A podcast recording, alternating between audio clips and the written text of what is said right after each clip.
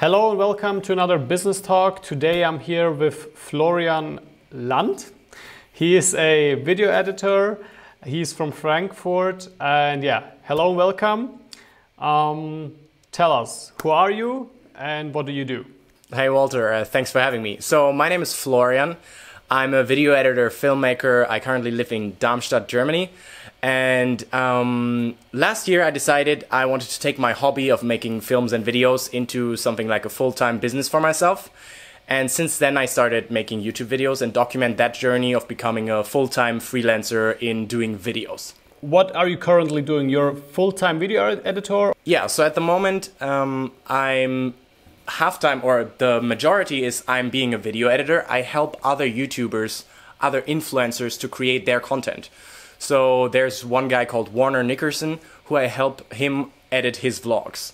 So simply there are so many people at the moment who would want to produce video content and upload more on YouTube, but the limiting factor oftentimes is that uh, is how much effort they can put into their editing and the skills they have for editing. And I'm helping exactly those people by them sending me their footage. I edit their vlogs for them, for example. And the other part is that I actually do full video production. So uh, last year I produced a big project together with Epidemic Sound, and that is like a really like the full production. It's a one man, me as the video crew doing the interview, doing recording, doing the cutting in the end, color grading everything start to finish. Uh, yeah, and that's basically how I earn my living at the moment with making videos. That sounds actually really great working for Epidemic Sound. Uh, how did you get there? Yeah, that was like a really, really exciting thing. So uh, that, to be honest, started pretty much exactly a year ago when I decided uh, I had just gotten out of university and I was thinking, should I get a job now or do I take that huge risk of trying to build something for myself as a one man thing? Because I know that I'm very good at working alone and I really enjoy working alone. And then I went on a trip to Asia, filmed myself for six weeks, created a lot of YouTube videos, and then I saw a, a new series from Epidemic Sound um, and then I reached out to them saying, hey, I have a couple of ideas what could come next after this. And then, to my surprise, they actually answered back to me. Um, and I got an email from the content manager at Epidemic Sound, and then I s- agreed on a Skype call with him, and then we were talking on the phone for two hours. And then two weeks later, I was in Sweden visiting my girlfriend, and they have the headquarter there. And then I went to their office, told them my idea, what I had for a new series, for a new video project, and they really loved it. And then everything came from there, basically from one day to the other. And then we made a three part video series that's called The Leap, um, in which bigger creators tell their story of when years back they decided to, to go all in, to take that risk, and to really go for that thing that probably doesn't seem so reasonable to anyone else. But to you, it's the one thing that you know they have to do, which is in that case starting making YouTube videos. Crazy shit. Pretty cool story, right? I know. That's, that sounds super crazy. Yeah. Um, before I ask you, like, what was your crazy idea that you uh, told them? So it was really, I saw a video series by Sarah Dietschy uh, that yeah. is called Creative Spaces TV, in which she went to any sort of artist, creative people, and interviewed them and made a mini documentary with them. Mm-hmm. And I saw that video, and there was one video with a girl, she's making bicycle helmets. And that first minute of that video really caught me so much that I thought, I want to do something like this too. And then there was another video by Beautiful Destinations with a German DJ called Zedd. And I watched that video and I'm like, I one day I want to make something like this. And mm-hmm. in that talk with Epidemic Sound, I showed them those both videos. And I said, how would it be if we go to other creators and tell their story of how they started out back when nobody knew them, when nobody oh. cheered for them. And okay. they really loved that. And then from that, they came up with the name The Leap. And then basically it came from there. So those were the two videos that were the big inspiration. I had no idea if I would be able to manage to edit something that is remotely similar to those that I've seen. Yeah. But they gave me that shot, and then I just went out and did it basically. Okay, so you just told us you went to university. Did you go to film school or what was it? No, no, no, not at all. So that's probably, or it might come as a surprise for many. I'm actually, uh, in German it's called Wirtschaftsingenieur. Um, I have a master's degree in, if you translate, it's probably business or industrial engineering and management. So filming was really just a, a hobby thing for me. And I actually only started that about two and a half years ago. So I got my first camera in the end of, I got my first camera four years ago and I didn't realize it had a record button until like two and a half years ago now. And then. So you started out with photography? And no, not at all. I was in an abroad semester in Sweden. And at the end of that, I realized everybody was filming and photographing their experience of that special half year that everybody had. But I didn't have a proper camera. So I decided, and I always was super excited to once own my own first camera. And then back there in Sweden, I decided, okay, I'm gonna order one, I'm gonna get one. And then for the very last trip that we had there, I wanted to take some pictures. And so I got that camera, and that's really where that started from. And that was in the end of 2014. Which camera was it? It was a super shitty, or now back then it was an okay camera, but it's a Samsung NX30, which with oh I know that camera, yeah. I love that thing actually. Unfortunately, mine has a little bit of a bug right now, so it's it's not working properly anymore. But with that one, I actually filmed the first two episodes of The Leap. What? With that camera? Yeah, yeah, yeah. Holy. Um, so when I get this chronically correct, so did you first work for Epidemic Sound and then for Jon Olsson? No, that was the other way around. So yeah, in two, in in 2016, I had made I had tried my first things with that video camera, right? With that camera. And Yeah. then a few months later, uh, I had just finished a thesis uh, at university, and then I had a, like a six week period of time in which I started making a lot of videos. I made a few car videos with a friend of mine, and directly after that came an announcement from Jon Olsson that they were looking for a new video person. That was in the end of 2016. And I knew that I would have no chance getting in there whatsoever. But just before that, I had seen a video on Gary Vee's channel where someone, a viewer, had created a highlight video for him. And, Yeah. I, and I thought in that moment, why didn't I get that idea? I can do that too. Or I think I could do it too. So I went and did that for Jon Olsson. I sent it in to them. No idea if they would even open that email. And then two weeks later, I got an email back from Marcus um, that they would want to post that video. And that was on the 1st of January in 2017 when they posted that. Yeah, and that's how that Jon Olsson thing started. And then came a few more videos after that, actually. Okay, so to get this right for the viewers, um, you basically started working for Jon Olsson, who is a YouTuber right now with 1.3 million subscribers. And he, I don't know, he's doing all that cool stuff for DJI and GoPro and, and so on, right? his life is absolutely crazy, right? And when I found him, I at that time I was writing a thesis at university, and in the evening when I was done with all the working and I was uh, I was super done from the day and couldn't see any uni stuff at all anymore. I needed like two three hours in the end of the day to just shut down, and then I watched his vlogs, and so I got really addicted to watching his videos. And that then was right before I made that first highlight video, actually. Okay, how did you learn to edit? By practice to be honest. So Did you watch some YouTube videos? i watched like hundreds of tutorials to teach me like the i'm doing everything in premiere pro and when i started doing that i re- i literally watched like every single tutorial i could find on whenever i needed to learn something new. And then it was really just learning by practicing and get getting and making bigger projects that are way out of what you've done before. You you wrote your thesis you just said.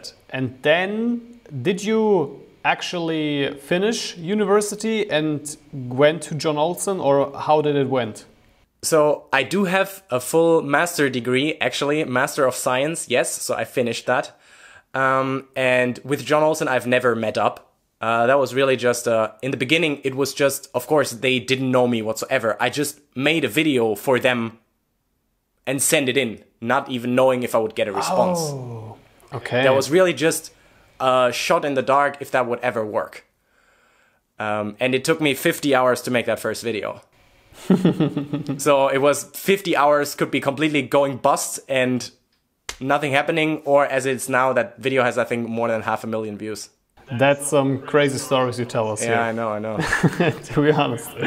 okay, so you never met him, uh, but you are you still working for him? Did you work for him? Well, uh, how was it? Okay, so what came after that was that they, they posted that video. That was on the 1st of January 2017. It's called the Best of 2016 highlight video.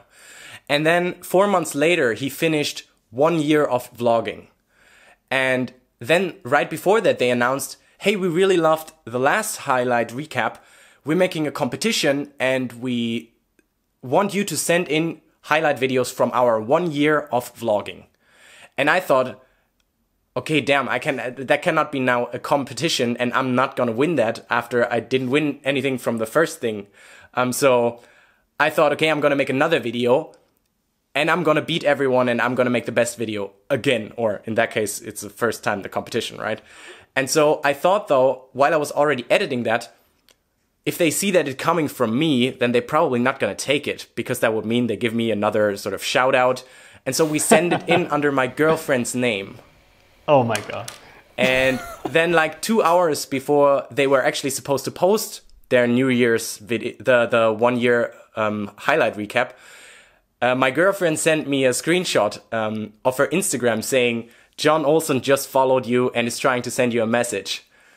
And he reached out to her saying, "We want to have that video. That was the best one." And she said she texted him back and saying, "Yeah, just text my boyfriend. He was the one doing that." And so that's how the second video came to be. And then half a year later, then they actually reached out to me and asked me to make another one. And that was uh, that was the third video. I mean, all of those videos you can see on my channel there in the playlist. Super easy to watch that. Yeah.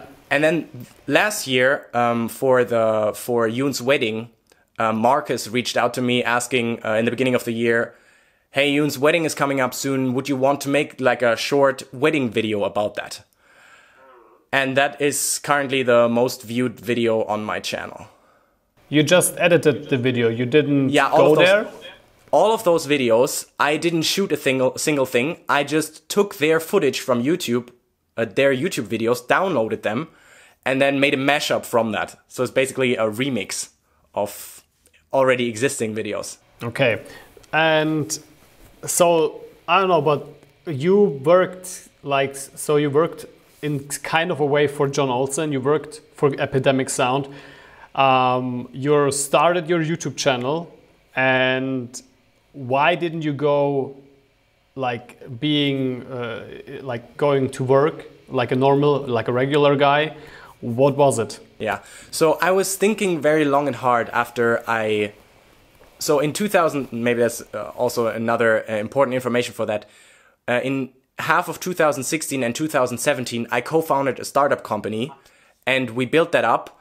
Um, and right when I finished my university in beginning of 2018, that unfortunately ended. But that prepared me very much to really getting a feel for how it is to work for yourself and how it is being your own boss and not having anyone who tells you what to do. And before that, I was actually supposed, if you th- look at what my degree is, supposed to become like a business consultant. Yeah. And I actually made a four month internship as a real consultant in uh, in the end of 2015. And there I was really good, but I hated it. I absolutely hated it. And I knew back then, I realized back then that I was supposed to be working for myself or working in a very small team. Um, and then in the beginning of 2018, I had a choice to make, which was do I look for a job or do I completely go full risk, set everything aside, not get paid anything, and go all in on making videos? And that's what I decided to do back then. Another crazy story. yeah, but that that came honest. at a that came at a cost, which was that of course in the beginning, um, I wouldn't know how to pay my rent, so I needed to rent out my apartment. At the same time, I went on a cheap, uh, on a trip to Asia, which I made as low, low, low, low, low budget as possible, and used that time to produce videos. And then after I returned back from that trip, that was in the middle of last year, uh, or in April last year, uh, I still couldn't pay my apartment. So my girlfriend and I, we had to move into with her dad's uh, with her dad in uh, his apartment in Sweden for two months before I then actually made enough money from the video thing to actually be able to afford my apartment again, which I'm filming this in right now. Okay, so how was it telling this crazy stuff to your family, to your parents? I don't know. Yeah, it's kind of um, that was uh, probably that was the most difficult part, uh, and especially since like my mom, she's she was always been super super supportive. Whatever um, she said, whatever you're gonna do, uh, I know you, and you're gonna make it work.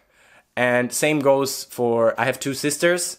Um, they were a bit skeptical in the beginning, but they soon realized, okay, he really wants to go for that. It was a little bit different with my dad, simply because um, he knows it in a very conventional way and he knows that I have a very very good degree so I could just get a consulting job that pays 60 70,000 euros a year yeah. and instead uh, he's doing like the super risky approach that might not work in the end and it's also not paying him anything so he didn't really understand that in the beginning I think by now the more I keep keep with it and the more actually results come out on the other side um, the more he understands though that that's the thing that I want to do and I want to work for myself. Um, and so it took quite a while for him, I think, to understand that. Um, but now that's getting a lot uh, better. And then we once had this talk that you need to do. It's like a, I'm gonna do this, and you can support me or you can't. Um, and that was the moment where I knew that even if he didn't support me, I would go, I would go all in anyway and just do it, whatever anyone else says.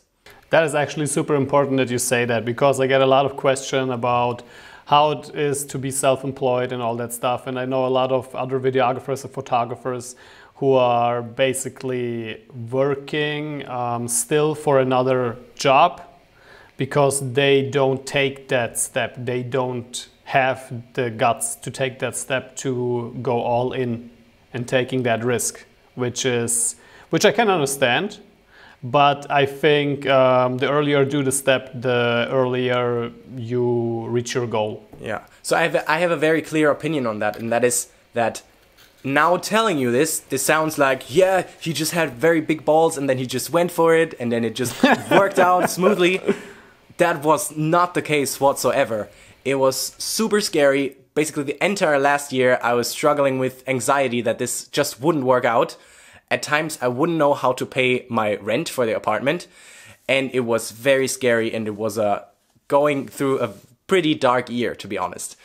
Um, now, in hindsight, it looks pretty smooth. Actually, I admit that, but it wasn't that way. And also, but I knew for myself if I would go take a job um, and then try to build this at the side, then I would get very comfortable in getting the money from that job, and I wouldn't go all in on that video thing.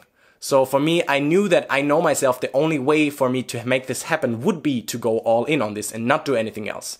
And I think I heard a quote from someone saying is like a, the only way to come be, to become a full-time professional in something is if you have to become a full-time professional in that thing. And that's what I realized is the only way that I can get paid for making videos is if I really have to get paid to make videos because otherwise I wouldn't be able to put food on the table.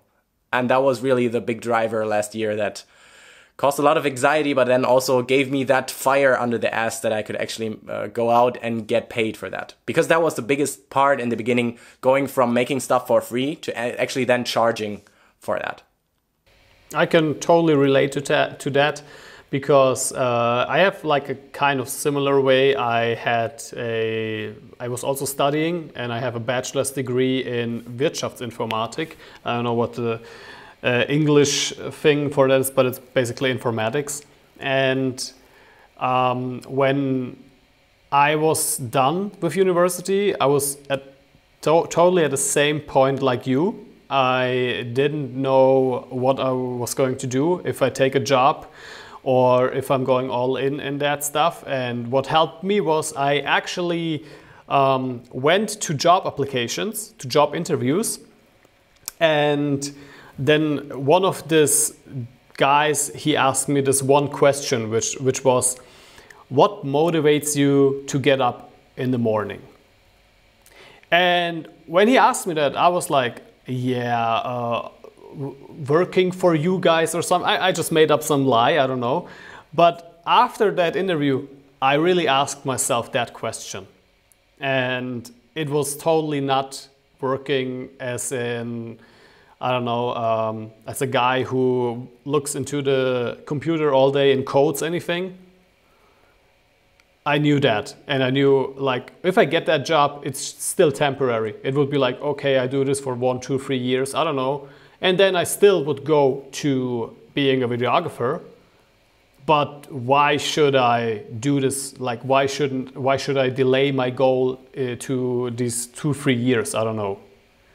And I can totally relate to like these anxiety issues and stuff because I was comparing myself with other um, like students that I knew. They were also done with university and they got jobs and stuff like that. And yeah, then it's like, well, you're going now in a completely different way than you're supposed to do because you were studying informatics, right? and I think um, this is like similar to your way. Completely. So funny enough, I was just had to really, really nod on on what you said there about the having the friends that actually then go out and do a proper job. It's for me exactly the same case. So I have like four or five very close friends from university that studied the same as me or something similar. And of course now by now I'm 28, so they've all also went through their studies and now starting working. And then when you sort of get a feel for what you could actually make being employed money wise, and then you decided to forego that and instead just work for yourself, but on very, very little money that's actually coming in, um, that is that can be very scary and it can be very difficult at times to not lose your own conviction that you still go and follow through on that. Because always when you hear that from someone else, then you always think about like, yeah, is that really still the right approach that I'm doing it here? What if the entire thing doesn't work out? What if it doesn't get a big jump? What if next year I'm not gonna get any projects? What if my clients are canceling on me? So it's it was very scary and you need to have that sort of for me it was like I knew that even though those feelings were there and I always had those doubts and it's probably similar for you, I couldn't I still couldn't not do it. So I know I knew that I had to deal I had to deal with all those thought uh, all those thoughts and all those doubts because I would still go for it anyway. And so yeah, that was the so I can totally relate to the same what you said there.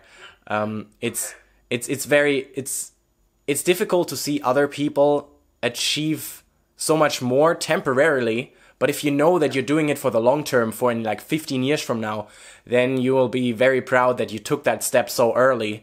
And not because I, there's something that Casey Neistat once said, and that is having a cushy job, like a comfortable job that pays enough, that is the most harmful thing you can do because it puts you in the box, because it lets you get comfortable, and then you don't have to thrive. And only the really big things only happen when you're forced against the wall and when you have to thrive. And yeah, I guess that's what we're both making here, I guess. 100%. 100%.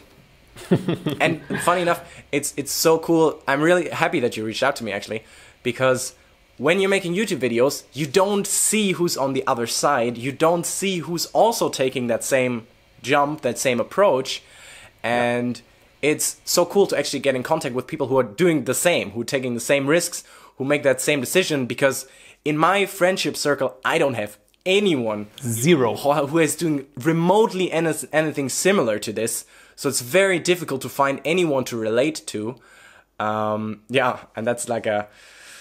Then you need to really, um, yeah, sort of focus on yourself or get in contact with people over the internet or really just listen to a lot of people who've done it before you. There's, uh, I would want to really want to share that at that moment. There's one quote that uh, the first video for Epidemic Sound um, was with a couple called Kara and Nate. Um, they are American vloggers, and in the end of the video, Nate, the husband, says, "It's really about those." There's this saying that you are what you sur- the five closest people you surround yourself with, right? In today's world, though, they don't have to be in your friendship circle. They don't have to be real people that you hang out with in real life. They can be people that you watch on the internet. They can be bloggers, YouTubers, whatever it be that you consume. And if you virtually hang out with them by consuming their content and talking to them online, and that way you really get to sort of take a part of them into you and become and get that encouragement to to go for it yourself. And that's really also the main idea behind my YouTube channel is I want to share my journey of being someone who's starting that journey of being a freelancer, a full-time content creator and showing how that actually is for those people who are maybe those two, three steps behind. Um, to really for them to have someone who's relatable and who they can see that it's also just another normal guy who's going through those boring and tedious steps, but then actually achieves it. And that was also the the main idea behind the series for Epidemic Sound, because oftentimes we only see the creators who are super super big and they have the million subscribers. Peter McKinnon is one of my favorite YouTubers, but you don't really see those very beginning moments when they got started. And that's why sometimes I feel it makes difficult to relate to them and to see yourself in them and to see yourself succeeding the same way that they did. Yeah, that is 100% correct. And also, I think um, Gary Vaynerchuk had one of his guests, John Legend, in his show. And he said he, it took him like, I think, 30 years um, until he made that one song that became a hit. So imagine like doing music for 30 years and then reaching your goals. But what was his like his first steps, right? You don't see that. You don't know that. Yeah, and that's really when when you think about that. If you would have the possibility to see John Legend 30 years ago, and then you see how he started learning the piano, and then he started learning singing, and then you could connect the dots to the point that he's reached now, then it would be possible to relate to that, maybe, or to just realize the, the, the amount of work that went into that. But that's not documented anywhere. So you don't, you cannot really see that. And that often makes it difficult, difficult to relate to that and then to see yourself in that same journey.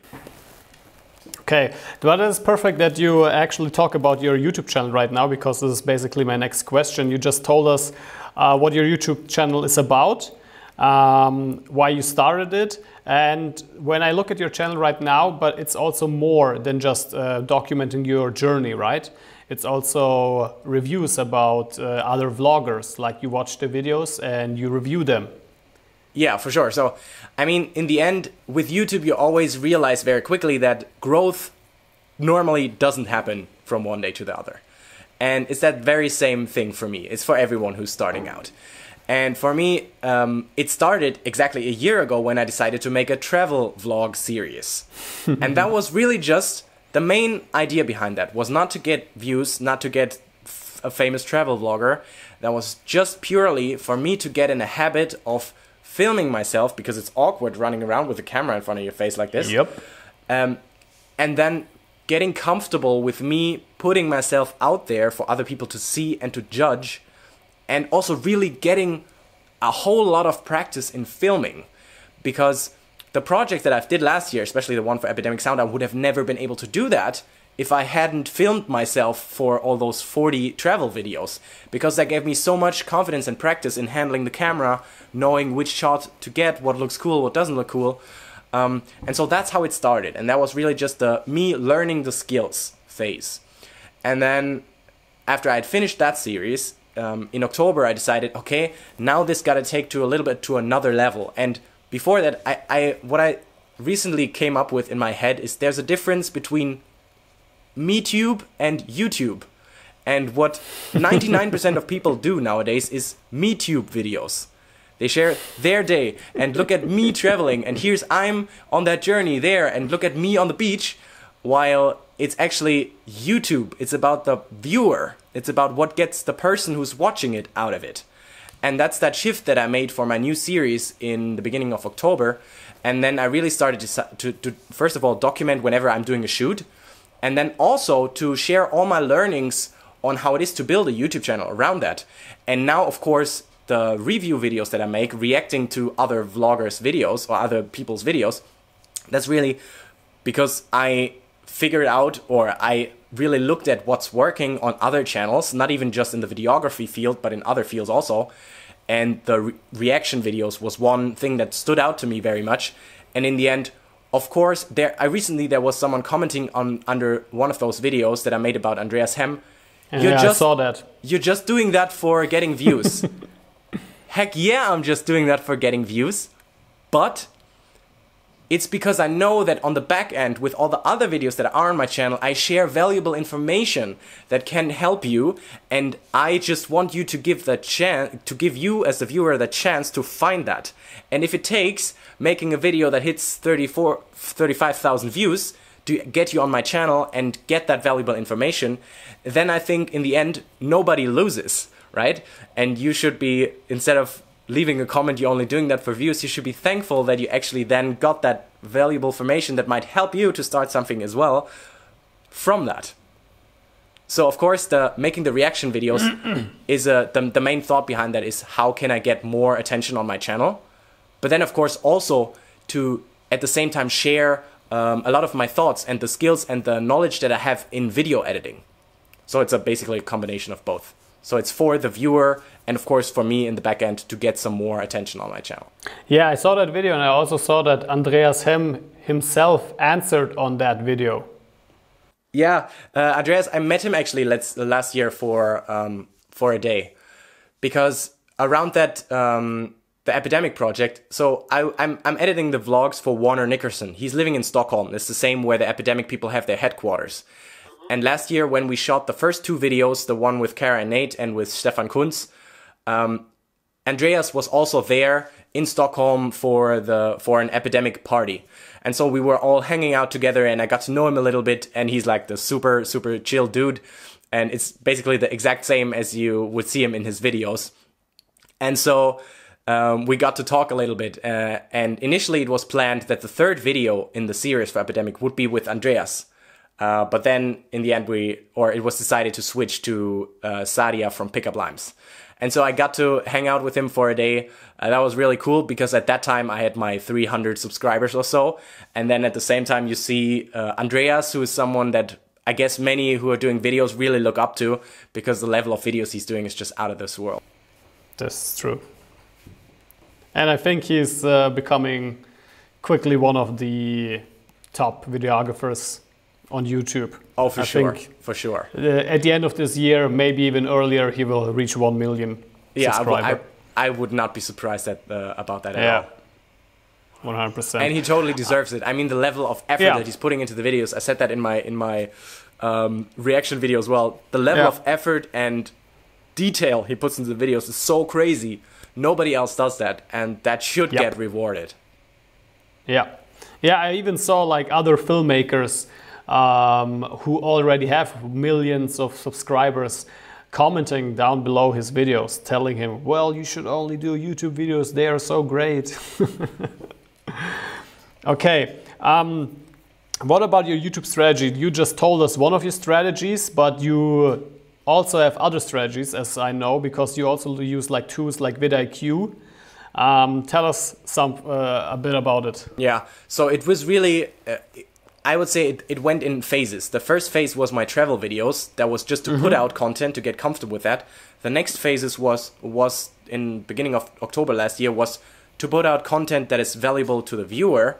And then now the next phase is to put out content that actually can get found so that I increase the reach, right? Mm-hmm. Just so to scale this up.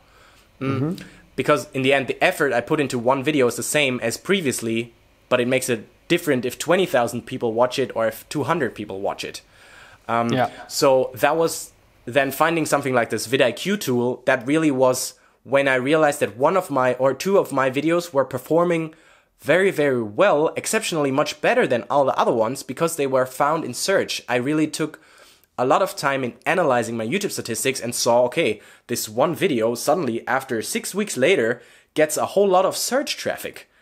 Um, and that really got me to think, and I'm like, mm, okay, how if I can get more videos to appear in search results or anywhere else, um, then that would dramatically increase my reach, and that is basically exactly what has happened now over the last like two weeks.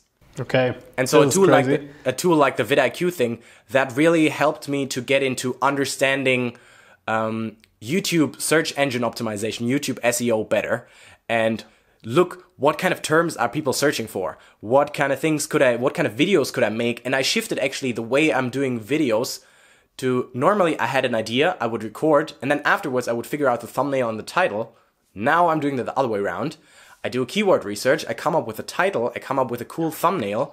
I sometimes even make the thumbnail before I record anything, and only then I write a script and record the video. Interesting, very interesting.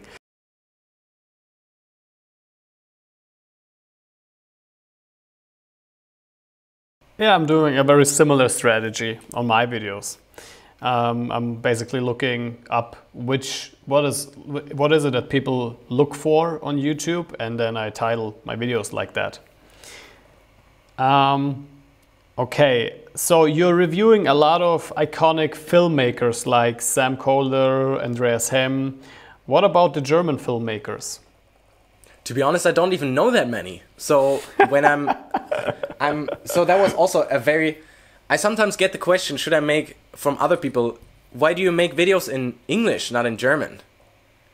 Mm-hmm. And for me, that was always a very, very obvious thing. So first of all, I have a Swedish girlfriend with which I'm talking English all the time. So English is not a, is basically my second mother language at that point in time now. Mm-hmm. And then the other thing I was thinking, it would limit my reach so much yep. if I would only make videos in German. So now maybe the German people who are watching my videos is maybe 10 to 15% at all. Um, so then also, I know a couple of German YouTubers. One guy that I very, very enjoy watching, I don't know if you have made video, or maybe could be interesting to make an interview with him, is Martin Flint from Camera Cave. Hmm. Really enjoy watching his stuff. And then aside from that, I know a couple of big photographers, Benjamin Jaworskyj, and then mm-hmm. uh, Stephan Wiesner, and then after that is very gets very thin with German people who are doing photo- photography and videography content on YouTube. Um, the other guy, Mike Suminski. Never this heard. is also never heard. One of you know. Okay, you don't know. Okay, uh, yeah. Um, I can I can understand that. Um, but I think a lot of people will ask themselves right now, okay, if I want to start out on YouTube, should I go English or German? And what I, what my experience was, um, I started out also in English, and then moved over to German. And the reason was because I was like on this world journey, and I basically always was talking in English. And so when I talked to the people, they always were like, yeah, do your content on English so I can watch it, right? And then I went back to Germany and I was like always talking with German people. And then I was like, in my mind, it was like this um, question okay, what is actually my target group that I want to have? Is it in German or is it in English? And what I figured out was I want to have actually a German uh, target group and this is why I then went back to talking in German in my videos. So, what I want to say is basically, you have to know what target group your audience should be, and then decide on which language you want to talk.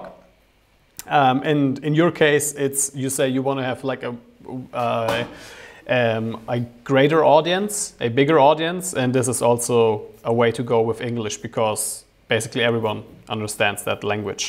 Yeah, and aside from that, to be honest, my first 100 subscribers that came through the Jon Olsson videos, they were all mostly Swedish or international, so I didn't really have another choice but to make videos in English anyway. But I completely 100% agree with you um, that think about the the outcome or the target group first. Because in the end for for me it's like a on the one side youtube for myself is of course a way to as for you to market myself as the video guy um, who people can call and say hey i need a video project. And the other thing of course would be then to build a personal brand around that. And for me that was clear that with english i have the better chance. But for other people who might just want to if for example you see that just as the marketing channel and it's just about getting german clients then would make no sense whatsoever to make the videos in English. So it's exactly as you say. Think about the yes, the classic Gary V thing first. Uh, Gary V thing to re reverse engineer it. Think about the outcome that you want to achieve, and then think backwards what kind of content you need to create to actually make that happen. And if that's German content, then it's gonna be German content. That's perfectly fine. It's really a one-on-one decision for everyone that everybody needs to take for themselves, and it's also um, what comes most natural, right? Because if I'm talking German in videos, to me that sounds weird myself hearing that. Whereas for you, for example, that could be the exact other way round.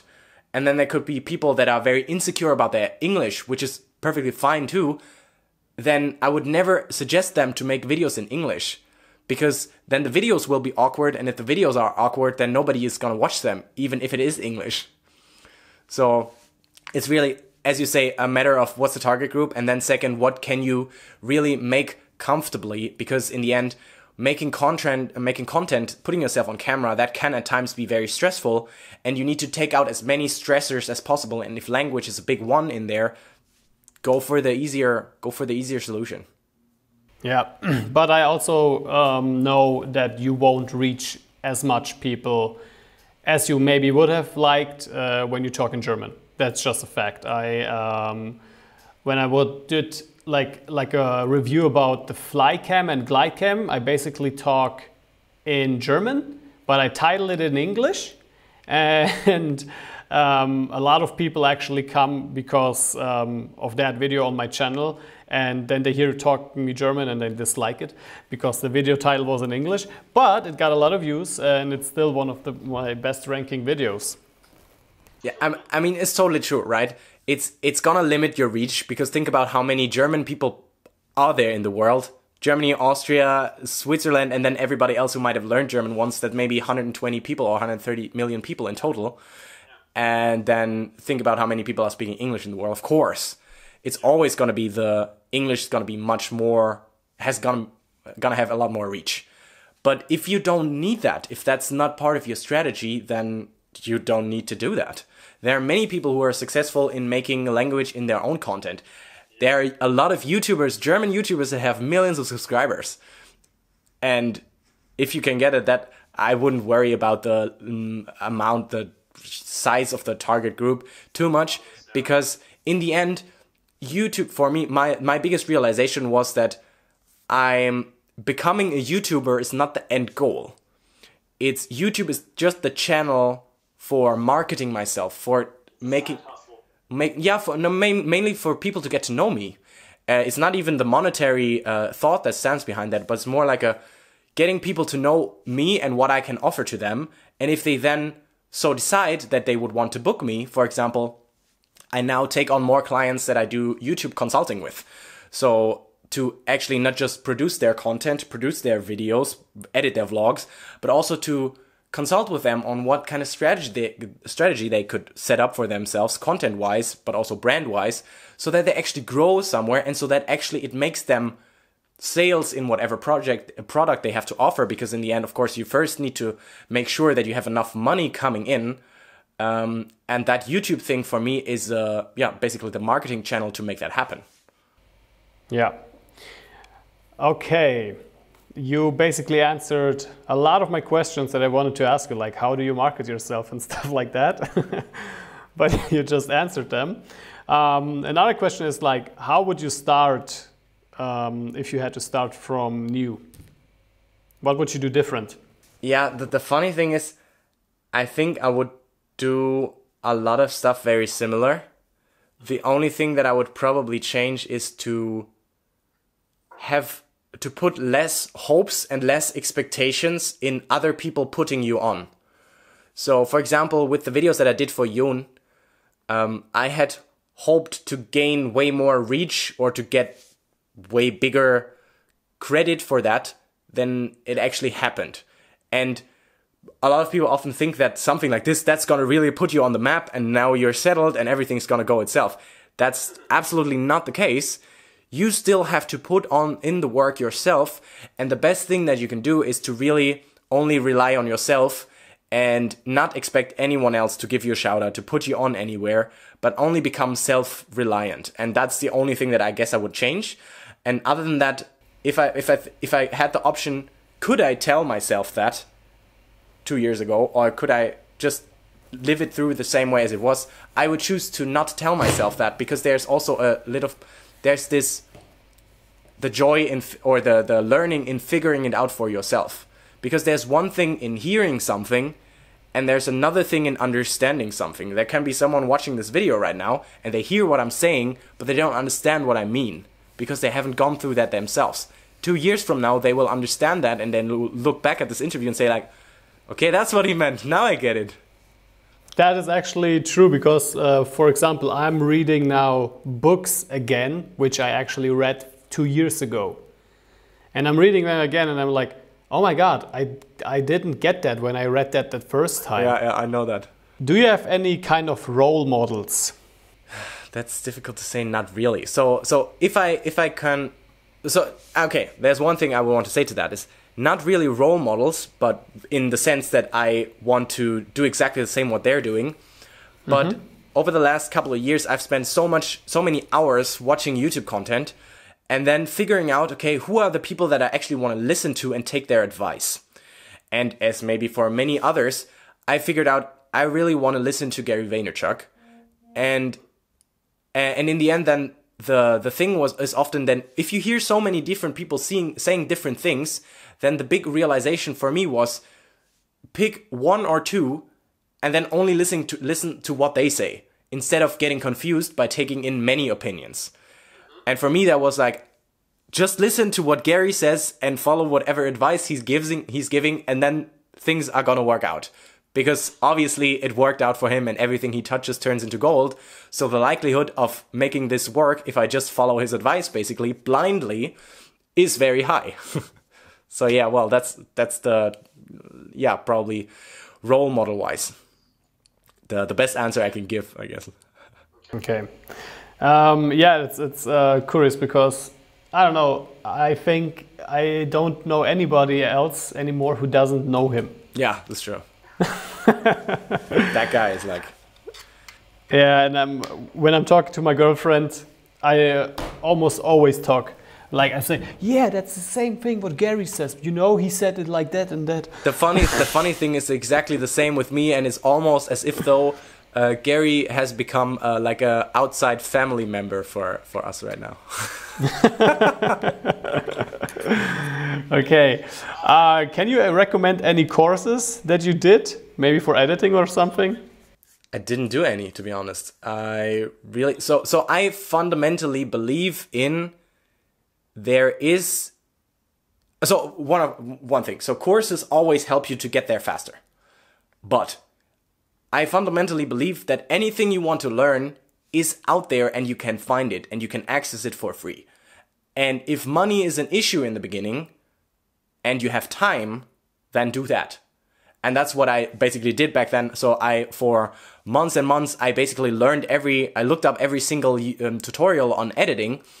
Um, and I'm very much of a self learner. So I can sort of structure things luckily in my own head. So I know first I need to learn this and then I need to learn this. And then you simply type it into YouTube, watch a tutorial, and then you learn it. So I didn't really need a course because I had YouTube to search for everything I wanted to know. This this is actually crazy. Like I I'm I'm totally that dude who likes to learn on courses.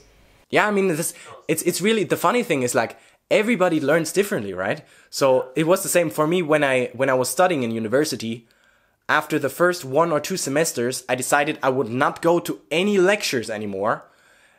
Um, and all the exams that I did, and I usually passed them pretty well, I only did by sitting down 10 days before the exam, smashing all the knowledge into my head on myself at home, learning the slides, learning everything by heart. And then that way it worked. But I'm that person of uh, that type of learner. If you need to have the in-person lecture, if you need to go someone and ask someone, then you should go that. It's really about knowing what works for you. And if for you it's like the, the having a course makes it a lot easier, then that's perfect. And in the same sense, um, if I'm thinking about if I would um, try and teach someone now that they would help me with editing, of course I would basically put a course for them together in in in giving them structured and fast learning process. But for me, I didn't need that uh, at that time. Um, I, I'm really much a fan for myself in figuring stuff out. Um, yeah, and just learning learning stuff on the go, and then by a lot of practice, actually. I think it's uh, actually very true what you say because um, I even do this with other fields, like in fitness. I bought basically a fitness program, and in fitness, you can basically research everything you need to know on Google and on YouTube. There, every information is out there. how do you do that exercise, what you should eat, what you shouldn't eat. Everything is out there. But, here's the but, why I still bought that course was you have it in a very structured way. You have a clear goal and you go from A to B. And they sell they basically tell you, okay, you have to eat this and that and you have to do this and this, right? On YouTube, it's basically the same, but you don't you I don't know. Uh, for me, it's like I first of all I didn't pay um, on YouTube, so it kind of feels for me like not as valuable, which is maybe not even true. But when I pay for something, I feel like, okay, now I even paid for it, so I have to do it, right? And uh, this was very much like with this fitness course I uh, did and right now I'm doing. Um, th this is like, yeah, all the information is out there, but I still bought it because I need that pressure also in my head that, okay, I bought it. So I need to do it right now. There is no excuse right now. Yeah, I totally understand that because it, it's simply by, by making that investment, it's that you make that commitment that then forces you to follow through on things. And while as if you're learning it by yourself, there's no, no there's not that big pressure. And now that you now that we talked about it, I think I remember that I once had like an online course that I bought from Sunny Lenarduzzi. I don't know if you know her. Um, nope. She's giving YouTube advice on how to grow. I think she's past like 200 and something thousand subscribers now. Um, mm-hmm. And that cost money, obviously. And I thought that exact same thing. Um, make that commitment, and then it's gonna it's gonna force me to follow through on that. And afterwards, I realized I'm not that person. That doesn't really. I still find other excuses to still not follow through on this. Um, for me, that was that was a big learning. So I don't currently, currently, I don't spend any money on courses. But as I said, it's completely individual. If someone really needs that um, financial investment to get that kick in the ass, then that's the right thing. It's really a very, very individual thing. If you know that you need the kick in the ass, you need to put down those few hundred euros um, to actually get yourself into gear, then that's perfect. For me, that wasn't the way to go. Okay, what are your plans for the future? So the next plan is um, that first of all, I'm going to continue making YouTube videos and trying to grow that, mm-hmm. and then basically, currently, I only plan like two, three, four months in uh, in advance. So I have a few requests now for bigger video projects that are standing um, standing there in line. Uh, nothing really fixedly booked yet, so I will see which one of those will work. And then in the end, one thing I can imagine is really that um, to grow it bigger to help people create their content. So at the moment, the clients that I'm working with is they simply need someone who supports them putting out content at scale. I can do that for myself because I know how to do it the quickest way. But others don't. Either they cannot find the time for editing, it takes them super long, or they just don't have the skills for that. And I can help them with that. And I want to start scaling that bigger by then also educating people to help me with the editing. And then I think there is potential to build this into like a service where anyone who wants to build a personal brand can get that content production out of the way by hiring me or hiring my agency, whatever it then would be, to offer that content production to them. And that currently I have like the first clients and they are um, very interested in that. And in combination with the strategy consulting that I can offer them, um, that's really something that then becomes valuable because you can, on the other side, if you just throw money at having a videographer who makes the videos for you and edits them, but then if there's no strategy behind that, it's pretty much pointless because you can waste so much money and energy into making YouTube content that then doesn't reach anyone. So I would really want to figure out a solution in which I can help a lot of people make their content and build theirs, promote themselves or promote their, build their brands as well. So that's something that's really, really on my mind right now. Um, and then make more of those um, videos like the, the, the project with Epidemic Sound to really share um, how people that are big now that we look up to to tell their stories of how they started out from the very beginning. Because only then it's when you as the person watching this and you have your 5 or 15 or maybe 220 subscribers then you realize they've been at that point too. So that means if they're not that much smarter than me i can achieve that too. And sharing those stories really i think that way can give a lot of more people also that that courage and that momentum to take that jump the same way that i did it a year ago um, and then also do go for the risky but the approach that they actually would want to achieve in the long term instead of going the safe 9 to 5 job whatever they would do to pay their bills yeah and also i think it helps if you build your channel even bigger and bigger it also gives you a kind of a credibility for sure for other companies who say well he already has 10,000 subscribers we have 2 we could trust him right yeah sure. um, Okay, any final words you would like to tell the audience? Um, I would really hope that everybody who's thinking now, oh, should I should I start this video thing? Should I not start this video thing?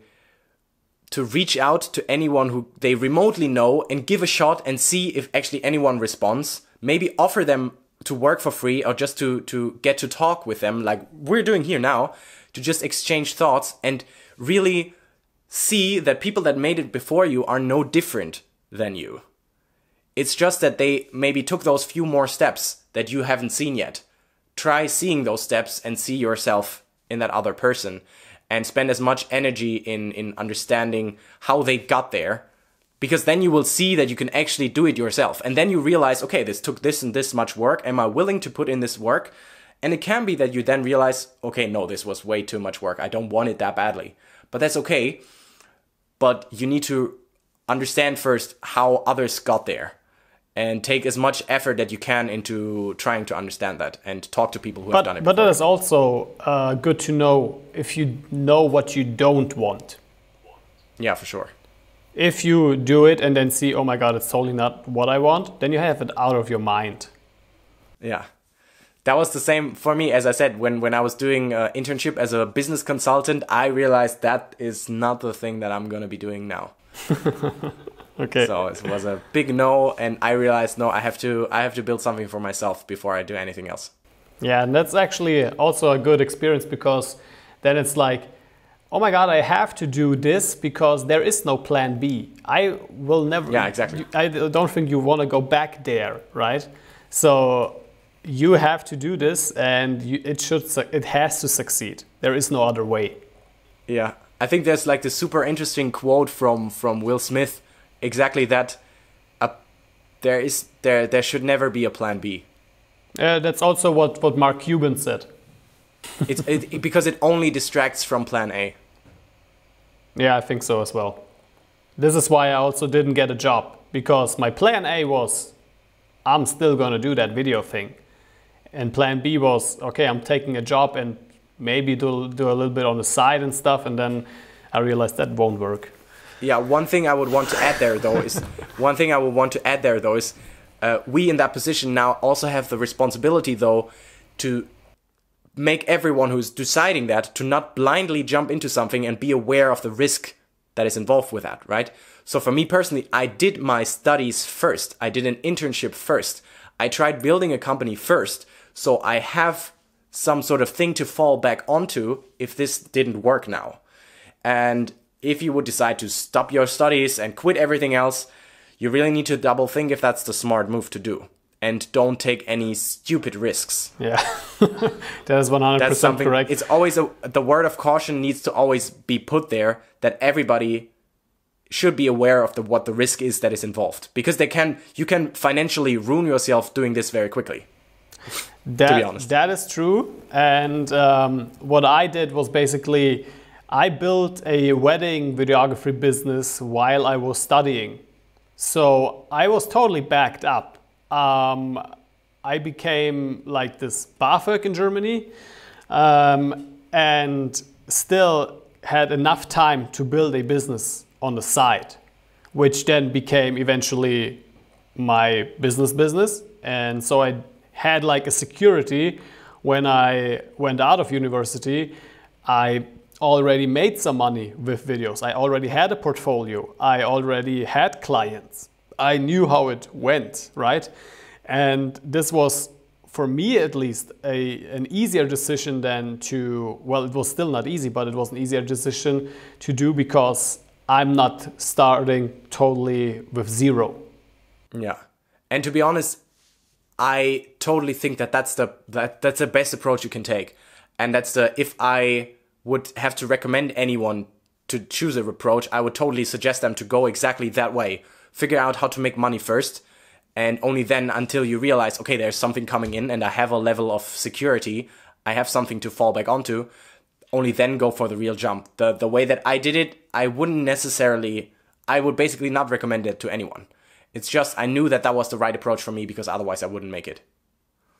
Yeah and this is also what gary says you have to know yourself basically yeah for sure for sure there was still something i wanted to say but i forgot it I have I've got a question for you. Yes. And that is, who's gonna be the next people that you interview? I'm really curious about that. I have no idea. I have literally no idea. I always come up with um, people in the same week that I do the interview. Oh, that's funny. uh, so, so I, I think I can funny. make you. I, that's totally I, stupid. I think I can. I think I can make you a recommendation just if you want to. Yeah. Um, I got a DM by a guy yesterday who texted me. It's like I think he's a photographer from Stuttgart. Um, he makes very, very, very great images. I haven't gotten back to him yet, but he was texting me basically, "Oh, I'm starting this YouTube thing too now. Um, let's hang out someday." And I looked at his images on Instagram. They were very, very good. I'm gonna send you his profile so that you can uh, check him out. I would like to thank you, Florian, for being this uh, honest and sharing all your thoughts on how you became a videographer, video editor, and what journey you took, and what still is coming up. I think it's uh, very motivational for a lot of people, maybe, who are at that point where they don't know what they should do or what not, like if they should start being a videographer or not. And now I know what I want to say.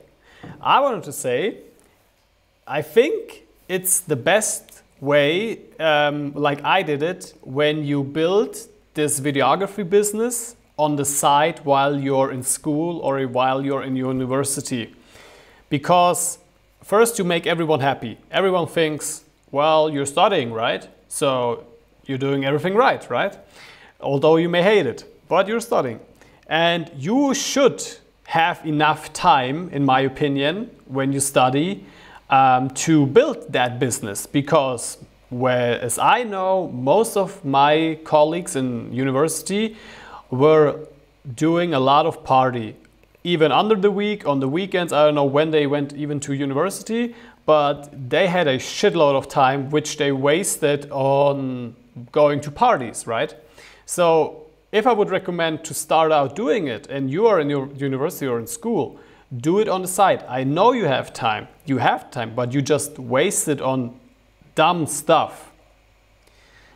And um, just, yeah, don't go to these parties.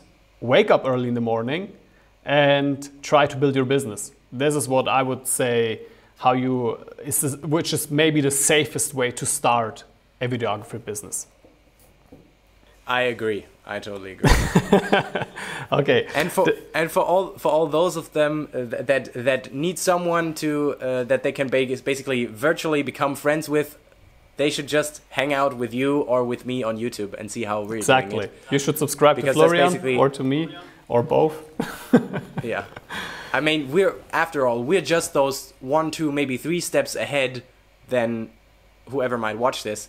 So it's really just that maybe we've put in that one or two more years of work, but now hopefully sharing the information like this that starts gives people the chance to see themselves in that journey as well and gives them the courage um, to see if, if we can do that and we're just two normal guys from Germany, then so can they.